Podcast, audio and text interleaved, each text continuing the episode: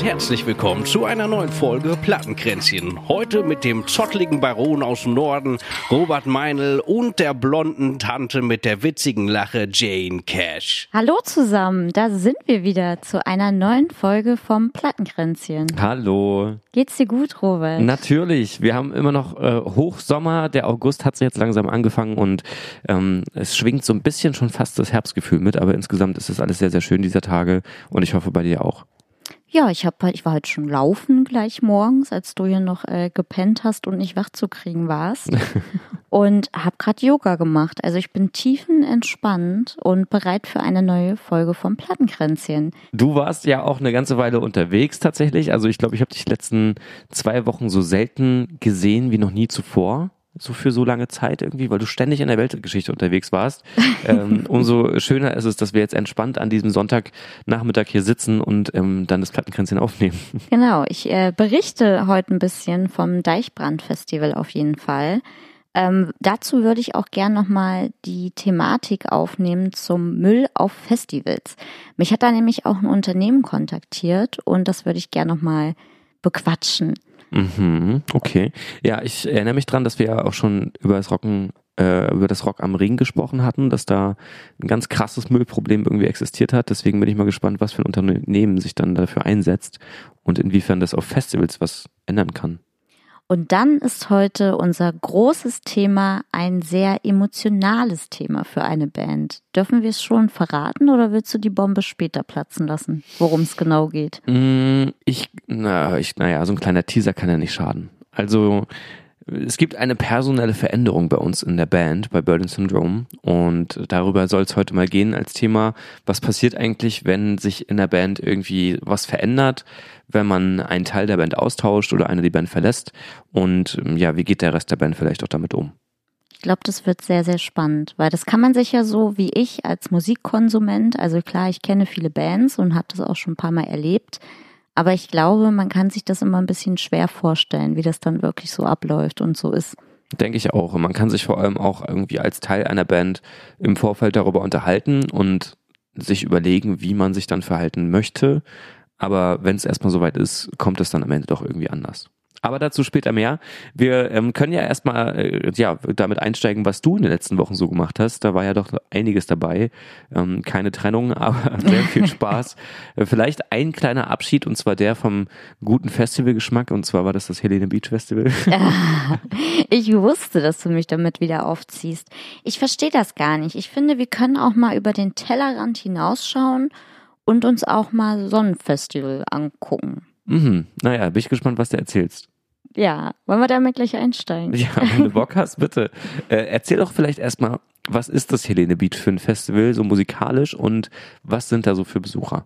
Also das ist ja in Brandenburg und dementsprechend sind da wahnsinnig viele regionale Leute. Ich würde das mal vergleichen so mit dem Rocken am Brocken. Ich glaube, da fahren ja auch super viele Leute aus Sachsen-Anhalt und aus dem Harz auch hin. Ähm, musikalisch kann ich nicht so viel sagen, weil ich war gar nicht so richtig als Gast da und habe darum mir echt kein Konzert so richtig angeguckt. Also maximal vielleicht so zwei, drei Songs von einem Act.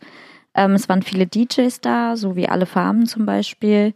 Es waren so ein paar, ja, momentan in der Jugend angesagte äh, Hip-Hop-Acts da. Sowas wie Rin zum Beispiel.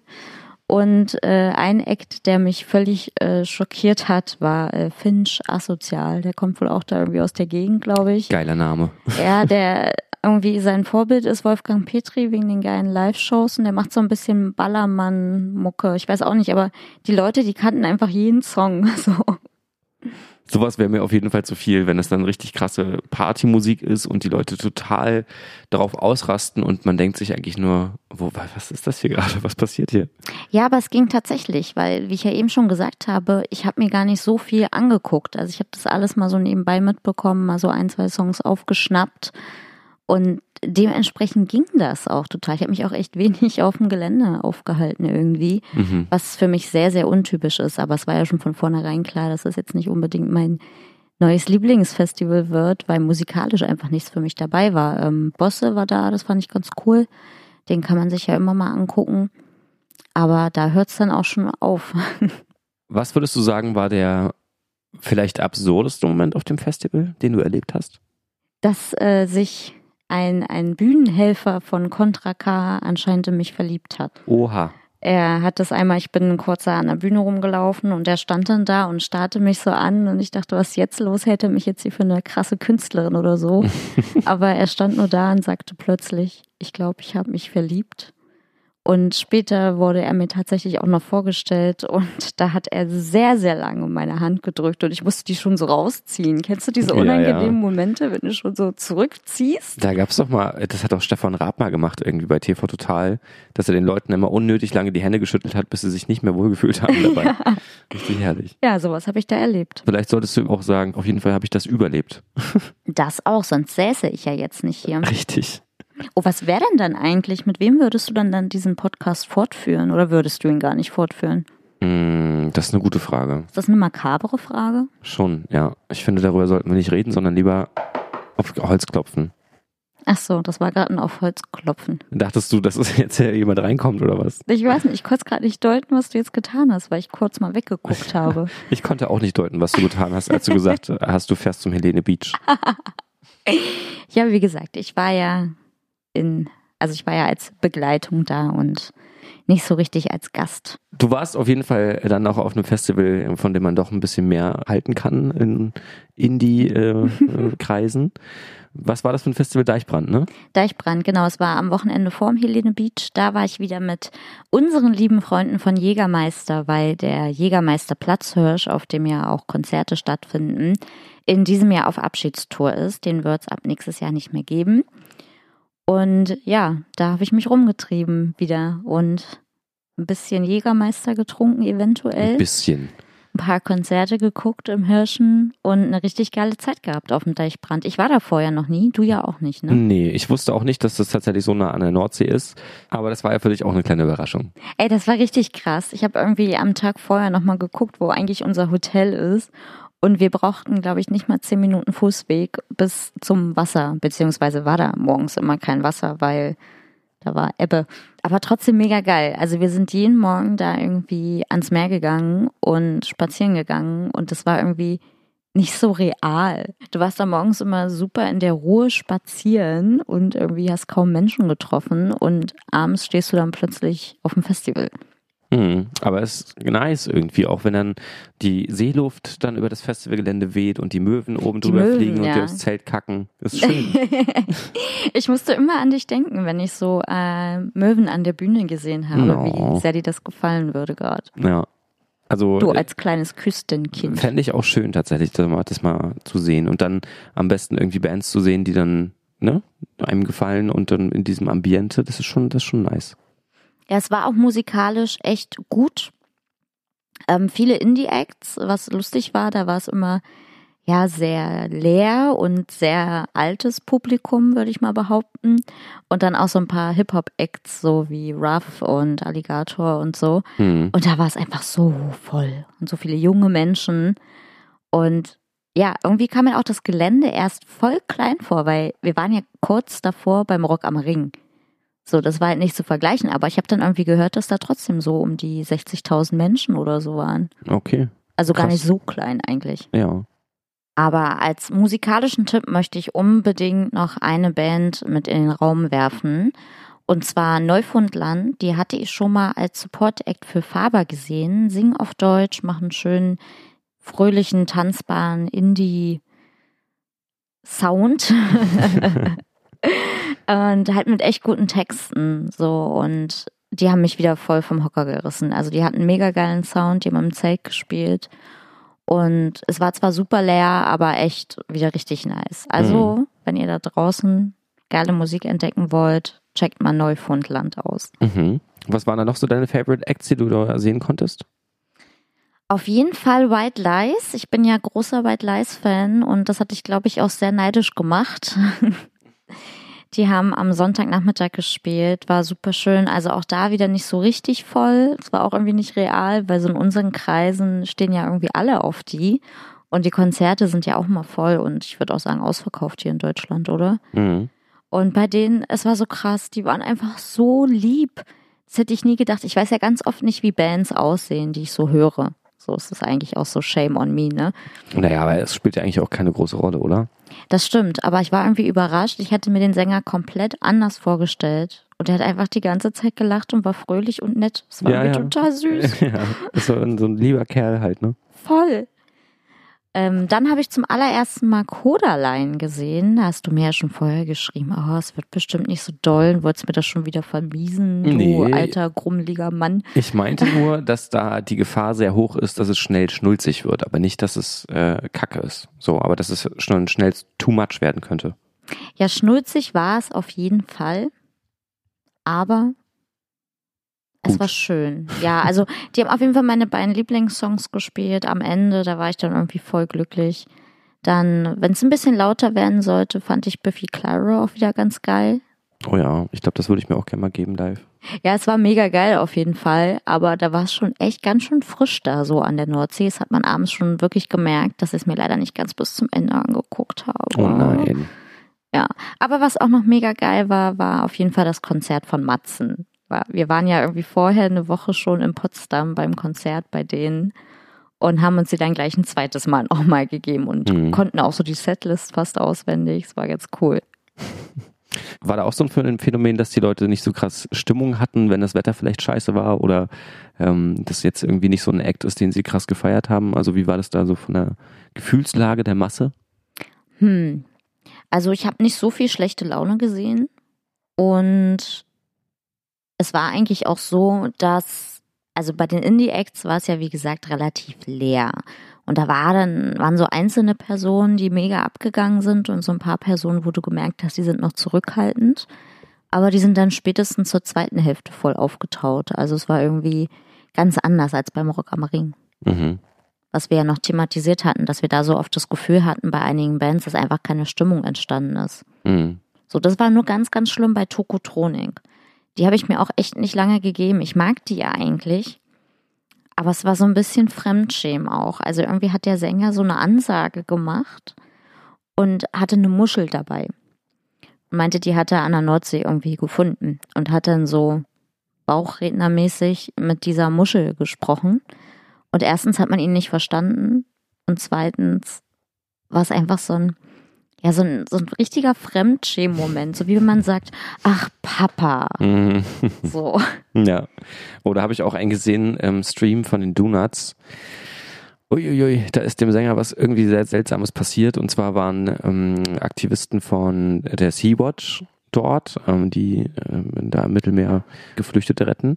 Und haben so eine Ansage gemacht und äh, dann hat irgendwie der Sänger von den Donuts gesagt, hey, und jetzt ne, alle auf dem Boden und rudern, so ist ja auch wie Cardio.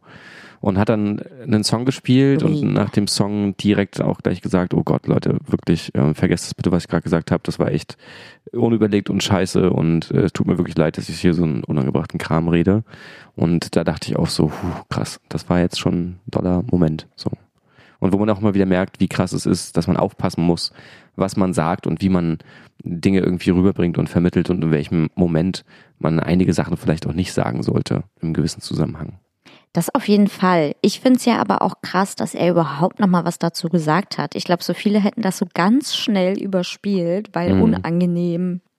Naja, klar, das sollte man meinen, aber das Bittere war, dass der Song leider auch ganz schön ähm, der falsche Moment dazu gewesen ist, denn das, das war Stop the Clocks und in dem Song kommen so Textzeilen vor wie Down, the only way is down oh, und ist das böse. da Ich krieg richtig Gänsehaut, weil es so unangenehm ist. da saßen halt auch wirklich dann in dem vorderen Bühnenbereich irgendwie so viele Leute auf dem Boden, die diesen Ruderkram gemacht haben, äh, dass das halt echt, ne, ich glaube, das hat in ihm einfach gerade so das Denken ausgelöst, oh scheiße, Mann, was ist denn das jetzt gerade?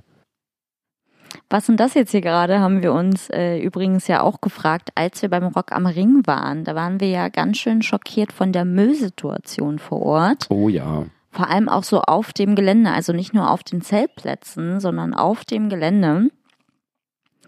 Was ich überkrass finde, weil da aber auch wirklich nicht genug Mülleimer rumstanden. Also selbst wir haben manchmal ewig gesucht. Mhm. Und da hatten wir das ja auch im Podcast zum Rock am Ring thematisiert und ich habe das auch auf Instagram nochmal thematisiert. und habe auch super, super viele Nachrichten von euch bekommen. Also das ist echt so ein Thema, womit sich viele gerade auseinandersetzen. Viele Leute konnten es gar nicht glauben, dass da einfach echt Menschen so ihre Zelte, Pavillons und alles hinterlassen.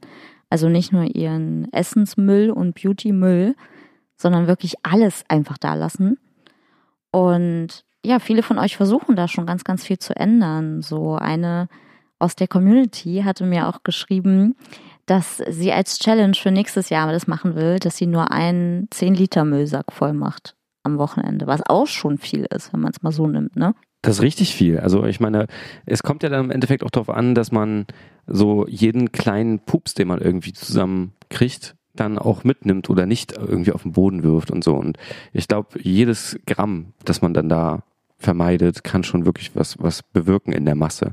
Weil ich glaube, vielen Leuten ist es einfach egal, wenn sie dann so ein kleines Stück wegschmeißen oder eine Serviette fliegt weg vom Tisch, so, ach, lass liegen. Aber wenn das dann den 100 Leuten passiert, die in der Stunde an der Wurstbude irgendwie was essen, dann ist es halt auch in der Masse wieder ein riesiger Berg an, an Müll, der halt da liegt. Ne? Deswegen jedes kleine bisschen hilft. Ja, aber entschuldige mal bitte, wie können denn da Leute ihre also ihr ganzes Camping-Equipment auch liegen lassen. Richtig, ja. Zumal man das ja verrückt. sogar spenden kann. Da gibt es Organisationen, die gerne Zelte und Schlafsäcke annehmen für Obdachlose. Hm.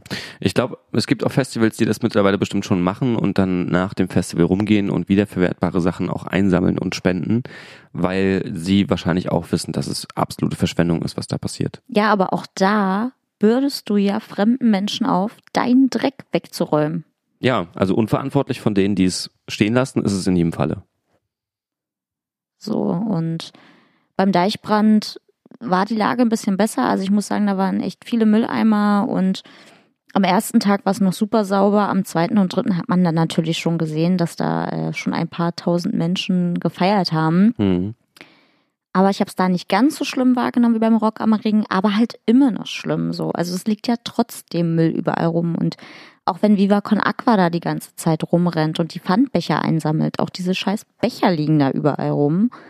So. Ich hätte vor allem erwartet, dass diese Nähe zum Meer den Leuten das vielleicht auch nochmal mehr ins Gedächtnis ruft, dass es schützenswerte Natur gibt in der man sich bewegt und ich glaube, das ist allen einfach scheißegal. Also das ist ja, ich habe letztens einen sehr interessanten Podcast gehört mit Luisa Della, die sich ja sehr für die Umwelt und die Natur engagiert als Aktivistin.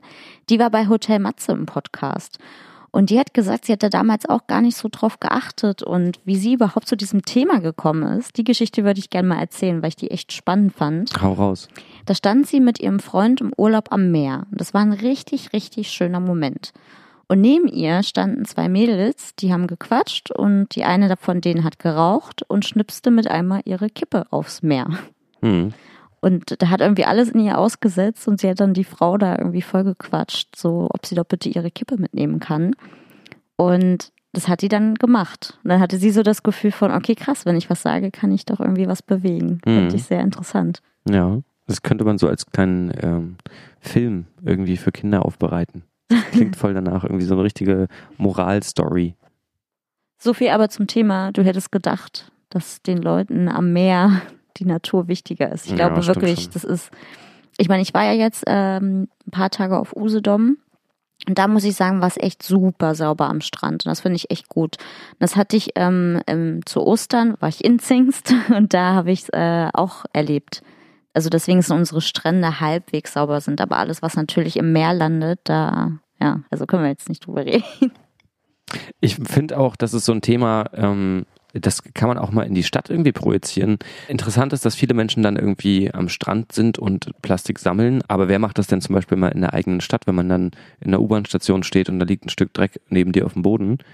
Wer hebt es dann auf und packt das in den Mülleimer? Oh, aber kennst du diese Jogger, die morgens sich treffen zum Joggen gehen und dabei Plastikmüll oder generell Müll einsammeln? Finde ich auch eine gute Initiative. Ja, das ist auch ist in auch Städten. Cool. Ja. Kannst du auch mal machen. Joggen gehen und Müll sammeln. Ja, joggen gehen vor allem. so sehe ich aus. Aber du hast ja gesagt, dass du dann noch ähm, Kontakt mit einer Firma hattest, einem, einem Unternehmen, das sich dahingehend kontaktiert hat zum ganzen Thema Entsorgung und Müll ähm, in Bezug auf ein Festival. Äh, schieß mal los, was war das? Genau, das war das Unternehmen Birkenspanner. Die haben einen Online-Shop, wo sie nachhaltige Festival-Gadgets vertreiben. So zum Beispiel ähm, Mehrweggeschirr, Mehrweggabeln oder auch ähm, biologisch abbaubares und plastikfreies Glitzer zum Beispiel. Mhm. Oder auch so festes Shampoo, was du da super benutzen kannst. Hast du auch keine Plastikverpackung. Und die haben ganz, ganz viele Sachen, auch coole Flaschen, die du wieder verwenden kannst, wo du dir dein Wasser abfüllen kannst. Und das wird glaube ich, auf jeden Fall den Leuten einfacher machen. Also wenn man da mal guckt, so, wo kann ich wirklich Müll vermeiden? Oder überhaupt erstmal ein Bewusstsein dafür zu entwickeln, weil gerade bei Glitzer zum Beispiel glaube ich nicht, dass vielen Menschen das bewusst ist, dass das ja auch Plastikstückchen sind, die irgendwie dann in tausendfacher Menge auf einem Quadratmeter plötzlich liegen und die du ja nicht wieder wegbekommst. Das kriegst du ja schon von der Haut kaum runter. Wie soll das dann erst in der Erde werden? Und da dann mal zu wissen, ach guck mal, das kann man auch nachhaltig machen, finde ich super krass. Weißt du, was mir dazu einfällt? Was denn? Weißt du, wie viele scheiß Kondome ich gesehen habe auf dem Festivalgelände vom Helene Beach? Also ich will mal meinen, sie waren hoffentlich nicht benutzt, aber ist ja auch so Gummizeug, was dann da rum liegt. Aber da gibt's wiederum auch nachhaltige Optionen heutzutage. Auch bei Birkenspanner übrigens. Ah, ja. Also check die doch mal aus. Ich kann es nur empfehlen. Sind auch ganz, ganz liebe Menschen, die da arbeiten. Voll schön. Und die setzen sich auch auf Festivals dafür ein, haben da manchmal einen Stand. Und ja, ansonsten könnt ihr alles online kaufen von denen. Jetzt kommen wir mal hier zum richtigen Thema und zur richtigen Arbeit, ne? Yes. So, du hast äh, vorab schon gesagt, bei euch gibt es eine personelle Veränderung Innerhalb der Band, das innerhalb stimmt. der Band. Und zwar haben wir jetzt vor kurzem gerade veröffentlicht, dass Marvin ähm, sich entschieden hat, die Band zu verlassen. das ist euer Ähm, Schlagzeuger. Genau, unser Drummer aus viel, viel, viel, vielfältigen Gründen.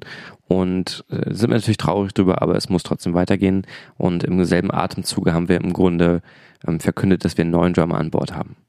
Was ja schon mal gut ist, also dass ihr weitermacht und nicht aufhört. Also stand denn das Bandende auch zur Debatte oder ist man sich direkt darüber klar, ey, wir machen auf jeden Fall weiter? Na, ich glaube, an einem gewissen Zeitpunkt ist das natürlich ein Thema. Aber im ersten Moment, als wir von der Entscheidung gehört haben, war das nicht die erste Reaktion, so gesehen. Also zumindest bei mir nicht. Ich weiß nicht, wie es wieder für die anderen war. Aber äh, am einem gewissen Zeitpunkt denkt man natürlich drüber nach, was wäre denn diese Option und was würde sie vielleicht auch am Ende bedeuten. Und meinst du, da macht es einen Unterschied, wer aussteigt? Also ich meine, ohne das jetzt böse zu meinen, so ein Schlagzeuger kann man ja noch relativ, also nicht einfach, aber man kann ihn ersetzen. So, aber wenn jetzt zum Beispiel Graham, euer Sänger, ausgestiegen wäre, das wäre doch eine ganz andere Kiste auch, oder? Mit Sicherheit, ja, weil Graham natürlich auch das Gesicht von der Band irgendwie ist. Ähm, mit seiner Stimme der ganzen Band auch so die Stimme gibt, so dumm das auch klingt, aber kann man schon so sagen, wenn der dann irgendwie weg wäre, dann ja, müsste man überlegen, ob die Band so noch Sinn macht oder ob wir dann nicht sagen würden, pass auf, wir müssen das jetzt einfach als neues Projekt dann nochmal starten, als was anderes. Was ja auch schon einige Bands gemacht haben, ne? Richtig, also entweder ja. macht dann jeder Solo weiter oder sie nennen sich halt um und in einer anderen Konstellation. Richtig. Und ich würde es gar nicht irgendwie als was Schlimmes sehen, sondern am Ende des Tages kommt es ja darauf an, dass man irgendwie dranbleibt und weitermacht. Es sei denn, man trifft eben so eine Entscheidung, wie Marvin das getan hat und will sich so mehr aus dem Live-Business irgendwie rausziehen. Ähm, ansonsten ja, muss man ja dranbleiben und einfach weitermachen. Es ist schade drum, aber trotzdem hat man natürlich dann eine gewisse Zeit miteinander gehabt, die voll schön war und aus der man ja bestimmt auch gelernt hat. Da frage ich mich auch so an Marvins Stelle, wie thematisiert man das denn? Also wie spricht man das an? Jo Leute, ich will aussteigen. Das war ganz schön ein langer Weg bis dahin, weil er hat es erst so in, in Stückchen erzählt, so gesehen. Also er hat mir das ein bisschen vorher erzählt, um schon mal auszuloten, wie ich dann darauf reagieren würde und damit er auch vielleicht mal von jemandem hören kann, wie er damit irgendwie umgehen soll und wie er es den anderen sagen soll.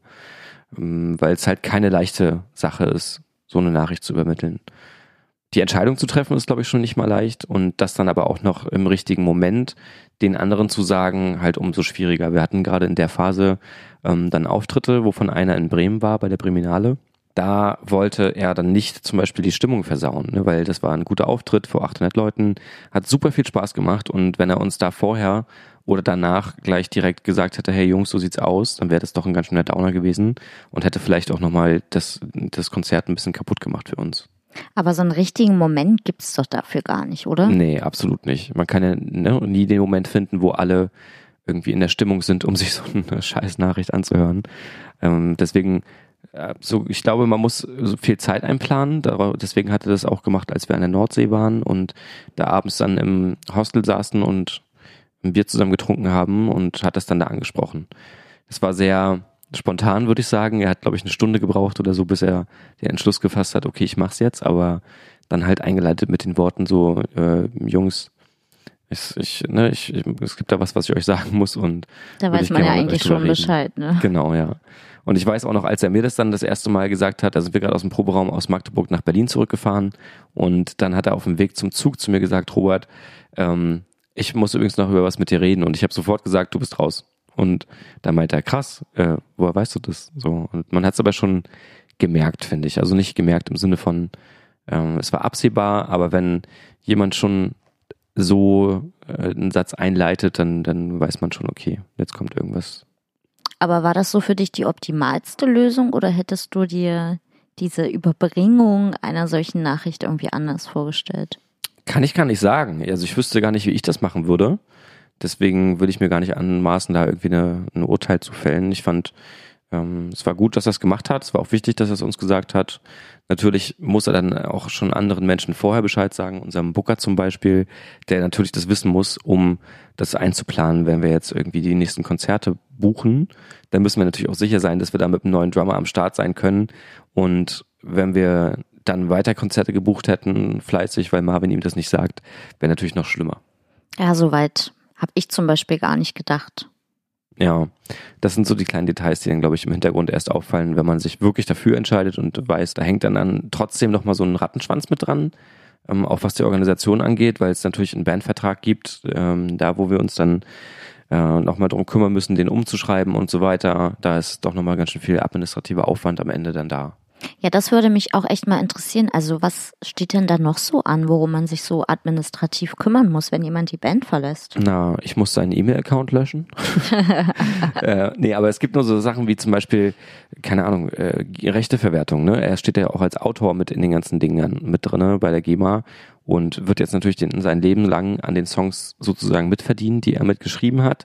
Dann ist aber auch die Frage, bei Live-Einnahmen spielen wir dann auch Songs, die er mitgeschrieben hat, wodurch er dann eben auch Geld verdient, was ja super ist. Ähm, da gibt's bestimmt noch ein bisschen was zu klären. Pff, alles Mögliche. Rechnungen, die noch irgendwie beglichen werden, wo wir nochmal schauen müssen, wie wir das da jetzt ähm, dann unter uns klären und so weiter. Es ist halt schon noch ein bisschen was, was man da so sich angucken muss. Aber als Band habt ihr ja auch eine GBR gegründet, oder? Also genau. muss man doch, ne? Genau, ja. Also wenn du das alles vernünftig machen willst, dann meldest du es halt ganz normal an, ähm, gründest eine GBR wie eine kleine Mini-Firma und dann geht's halt los. Okay, weil da muss er dann ja auch ausgetragen werden. Ne? Ja, ja, genau. Also wie gesagt, das ist dieser ganze Riesenaufwand, den man dann erst macht, wenn man sicher ist, okay, wir machen weiter. Ansonsten kannst du ja gleich alles einfach auflösen. Aber ähm, dadurch, dass wir jetzt die Entscheidung getroffen haben, dass wir weitermachen mit dem neuen Schlagzeuger Felix, ähm, ja, schreiben wir das einfach alles um und machen uns dann den Aufwand. Und wie war denn eigentlich der Moment so für dich? Also ich stelle mir das so vor, ihr beide saßt im Zug und er lässt das dann raus plötzlich. Wie, mhm also wie war das für dich? Ich weiß noch, wir haben, ich glaube sogar bei unserer ersten Podcast-Folge hier das thematisiert, dass ja Baro aufgehört haben. Äh, sind Freunde von uns, die auch so eine kleine Indie-Band haben aus Leipzig. Viele von denen wohnen in Berlin. Ähm, da war es ja auch eher so, dass viele einen richtigen Job hatten, Familie gegründet haben. Und da weiß ich noch, wie du hier gesessen hast und meintest, es ist für dich gar nicht vorzustellen, wie das ist, wenn du nicht mehr mit den vier Jungs auf der Bühne stehen würdest. Mhm. Und einer ist ja jetzt dann weg. Also was hast du gefühlt? Am Anfang war es äh, so eine kleine Überraschung, dann aber wiederum auch nicht, weil mir war schon klar, dass es irgendwann mal ähm, sicherlich dahin kommt, dass es ein Ende findet. Das ist unvermeidlich, weil everything has an end. Ähm, aber ja, weiß nicht, das ist so ein Gedanke von, oh krass, jetzt muss ich mal drüber nachdenken, was ich dann eigentlich machen würde mit der restlichen Zeit, wenn wir nicht mehr weitermachen. Würde ich dann überhaupt selbst Musik weitermachen? Und klar, würde ich das, und in welchem Maße würde ich das machen? Würde ich mir eine neue Band suchen? Was für eine Musikrichtung wäre das überhaupt? Habe ich vielleicht mal Bock auf eine andere Musikrichtung? Und da gehen dann so eine Fragen irgendwie durch den Kopf. Aber irgendwie nach einer Woche stellst du dann fest, okay, eigentlich, warum eigentlich nicht so? Wir haben schon so viel Scheiße durchgemacht mit dem ganzen Projekt und so wichtige Schritte genommen, die wir, glaube ich, so schnell mit einem neuen Projekt dann auch nicht nochmal unbedingt gehen würden. so gesehen. Also das ist halt wieder viel, viel Aufwand, viel, viel Arbeit. Und ich weiß ja auch, dass die Basis immer noch da ist und, und wir Bock haben, mit dem neuen Drummer auch einen neuen Einfluss auszuprobieren, der nochmal ganz anders sein wird. Also Felix bringt halt eine ganz andere Spielweise mit, als Marvin die hatte. Und dadurch allein wird das Songwriting anders werden, werden die Ergebnisse anders werden und kommt halt wieder so ein ganz frischer Wind sozusagen in die Truppe mit rein. Also wird sich euer Sound auch verändern? Also sehr hörbar oder aber gut, ihr wolltet ja eh gerade so ein bisschen auch eventuell in eine andere Richtung. Ne? Wollte ich gerade sagen. Also das hängt ja nicht nur daran, dass man einen neuen Musiker mit in der Truppe hat, sondern einfach daran, dass man ganz natürlich seinen Stil halt entwickelt, hoffentlich von Platte zu Platte. Es sei denn, man ist Metallica.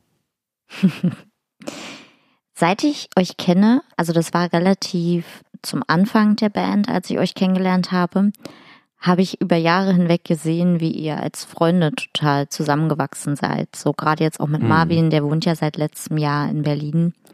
Und wir hängen ja schon relativ viel zusammen rum, wenn es möglich ist. Du siehst ihn auch jeden Tag auf der Arbeit. Was macht so eine Entscheidung oder macht das generell irgendwas mit der Freundschaft, die ja eigentlich auf der Band auch beruht?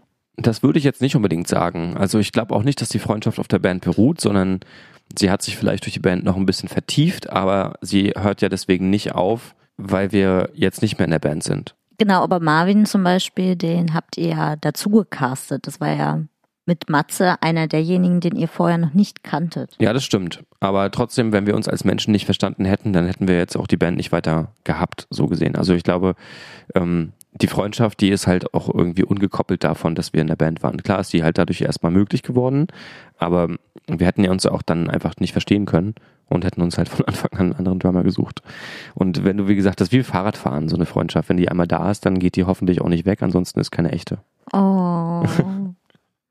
aber ich finde das ja schön, dass das bei euch nicht der Fall ist. Ich glaube, das gibt's ja total oft, dass so ein Bandausstieg auch mit großer Enttäuschung und dadurch Freundschaftsende oder mit einem Streit und nie wieder miteinander reden verbunden ist. Ja, aber das würde ja bedeuten, dass es eine von den beiden Situationen gibt, dass er uns entweder enttäuscht oder dass wir uns gestritten haben. Und beides ist zum Glück nicht der Fall. Also die Entscheidung kommt einfach daher, wie gesagt, er möchte weniger live unterwegs sein, nicht mehr so viele Kompromisse eingehen für das ganze Thema Band, sondern lieber zu Hause ein bisschen produzieren, Songs schreiben und dann vielleicht nochmal ein zweites Projekt irgendwie ähm, beginnen, wo dann auch der musikalische Stil ganz anders sein wird. Also ein bisschen mehr dreamy, hat er mal gesagt, und Attack auf Null ähm, für die ganzen Nerds, die das jetzt verstehen.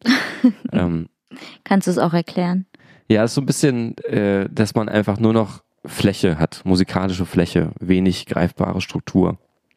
Und das wird experimenteller, glaube ich. Und das ist eine Richtung, die für uns als Band vielleicht auch so gerade zum jetzigen Zeitpunkt nicht funktioniert. Und deswegen trägt jeder diese Entscheidung halt auch mit.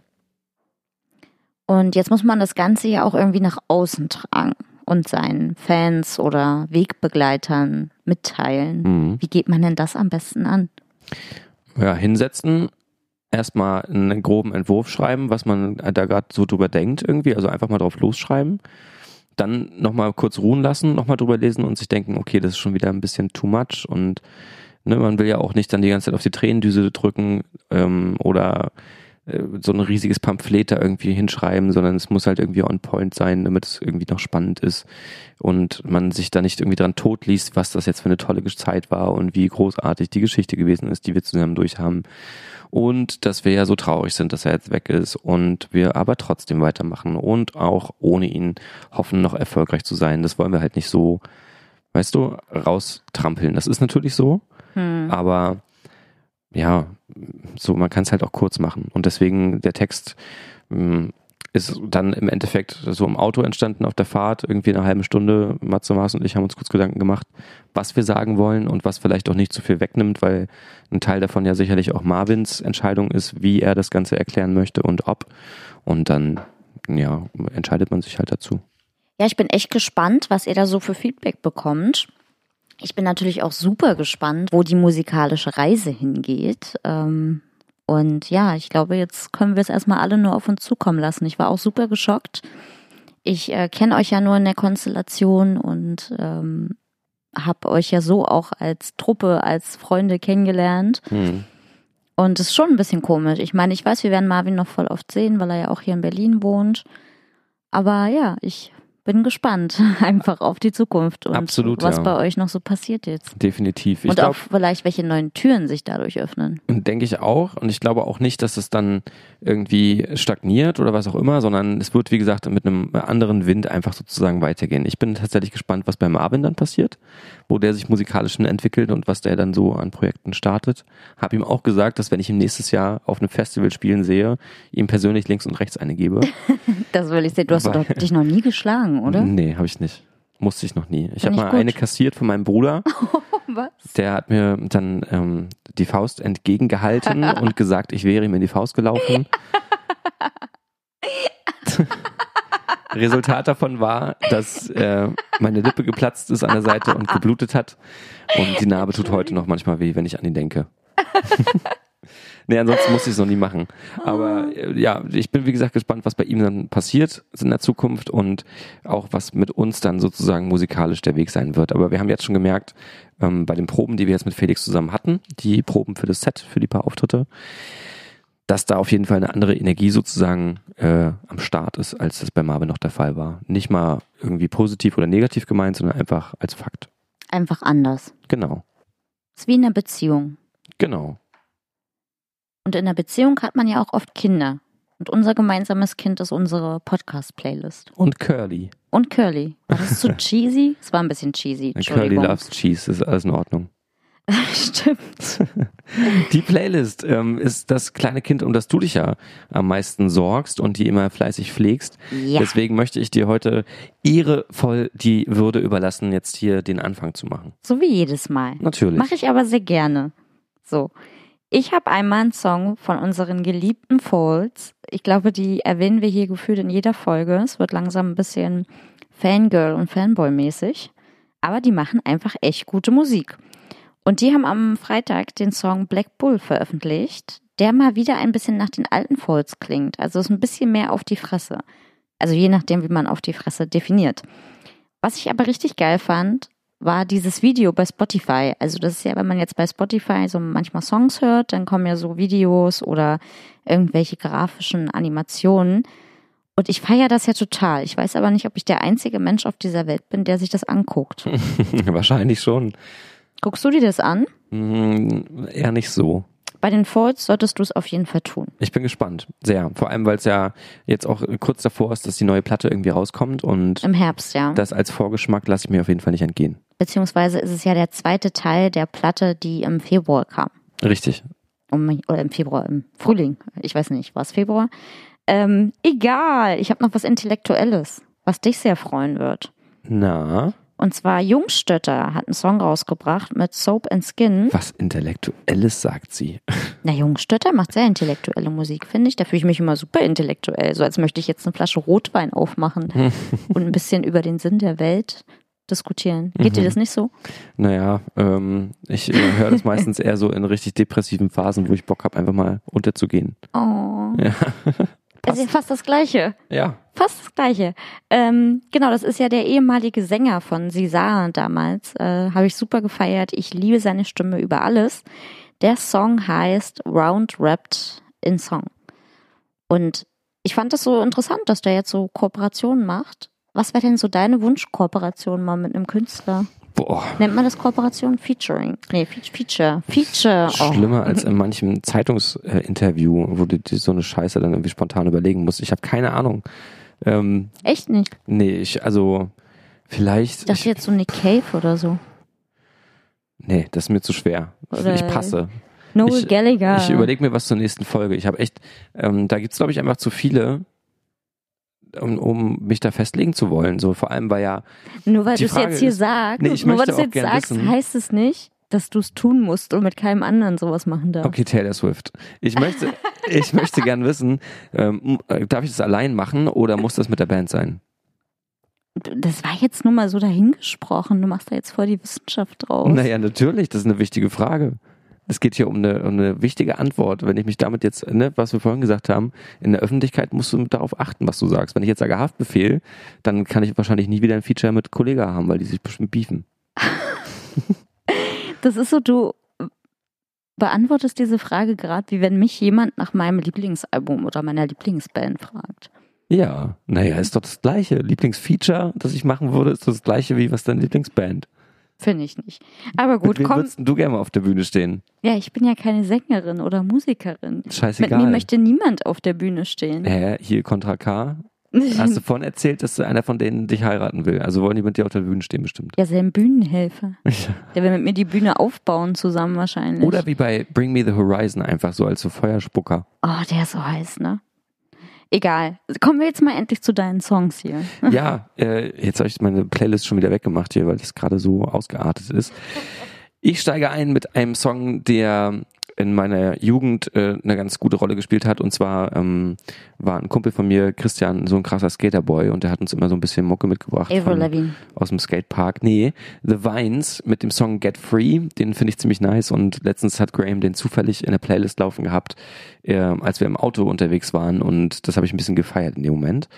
Und eine Band, die wir letztens in einer Dokumentation uns angeguckt haben, nämlich Coldplay mit dem krassesten Album Parachutes, wie ich finde. Ein Titel davon ist Spice und den packe ich damit rein, weil das, glaube ich, der Song ist, der mich von denen so mit am meisten mitnimmt, wo ich mich immer hinsetze und denke, hätte ich den mal geschrieben, wäre das schön. Dann wärst du jetzt vielleicht reich. Genau, und talentiert. Okay, bei uns steht noch ein bisschen was an demnächst. Ich äh, gehe bald auf ein Yoga-Festival, Oha. das Wanderlust in Berlin auf dem Tempelhof, ich, Tempelhofer Feld. Ich bin sehr gespannt. Äh, war noch nie auf so einem richtigen Yoga-Festival und bin gespannt, ob ich mich abends noch bewegen kann. ähm, mit Konzerten sind wir ja immer so überspontan. Ne? Wir reden immer davon, oh, hierfür müssen wir uns Tickets kaufen und dafür. Und dann vergessen wir es irgendwie immer. Mhm. Aber wir haben auf jeden Fall schon zwei Konzerte für den Oktober geplant. Finde ich ja Mhm. super schön. Und zwar einmal gehen wir zu Palace, die wir ja beide total abfeiern. Die haben wir ja letztes Jahr schon gesehen. Ich fand das ja mega gut, auch wenn unsere Begleitungen da eher zwiegespalten waren. Aber ich glaube, das wird wieder echt nice. Und dann Yellow Days, den hörst du ja ganz, ganz viel. Ich auch immer eher so abends, wenn ich intellektuell wirken möchte. Ich finde das schön, wie oft du heute dieses Wort gesagt hast, als ob du das gerade irgendwie frisch in deinem Wortschatz aufgenommen hast. Ist ganz neu, ja. Aber ähm, ich wollte noch von dir wissen, was sagst du denn zum neuen Album von Palace? Hast du schon mal reingehört? Natürlich habe ich schon reingehört. Das habe ich dir ja Natürlich. direkt auch gesagt, als du noch nicht reingehört hattest. Hast du deine Hausaufgaben gemacht? Natürlich. Und ich muss sagen, ich mag's sehr. Es ist zwar ein bisschen ruhiger noch, Genau, ja. ähm, aber äh, finde ich gut. ich finde es auch schön. Also es ist ein bisschen monotoner, würde ich sagen. Auf dem anderen Album waren ja auch ein paar schnellere, dynamischere Songs. Ich bin sehr gespannt, wie das ähm, beim Konzert dann wird, ob das vielleicht uns wieder ein bisschen zu ruhig ist. Aber es sind auf jeden Fall einige Songs in meiner Yoga-Playlist gelandet. Naja, da haben sie schon mal einen guten Zweck erfüllt. Finde ich auch. Ja, sehr schön. Dann ähm, sind wir gespannt, was noch kommt. Ich habe jetzt übrigens noch einen Reinwurf und zwar im Dezember spielen White Lies in Berlin. Das kannst du dir schon mal auf die Fahne schreiben, dass wir da noch Tickets verkaufen. Super gerne. Sehr Können wir gut. uns gegenseitig zu Weihnachten schenken? Ach, bitte nicht. Ach, das wäre doch schön. Wir machen es einfach so. Okay. Sehr gut. Ähm, vielen, vielen Dank für die heutige schöne Sendung. ähm, es hat mich sehr gefreut, dass du nach so langer Zeit mal wieder dich hier in Berlin hast blicken lassen in unserem kleinen Mini-Studio. Ja, jetzt bin ich auch erstmal echt eine Weile hier. Das habe ich erstmal gestern so realisiert. Jetzt geht der neue Job los und ich habe erstmal keinen Urlaub in Sicht. Ich bin jetzt wieder normaler Im Mensch. Ja. Ja, schlimmes Schicksal. Sehr gut, dann äh, kannst du davon bestimmt auch noch ein paar Geschichten erzählen und ähm, wir äh, danken euch, dass ihr so lange zugehört habt und äh, ja, noch eine schöne Restzeit bis zur nächsten Folge. Tschüssi.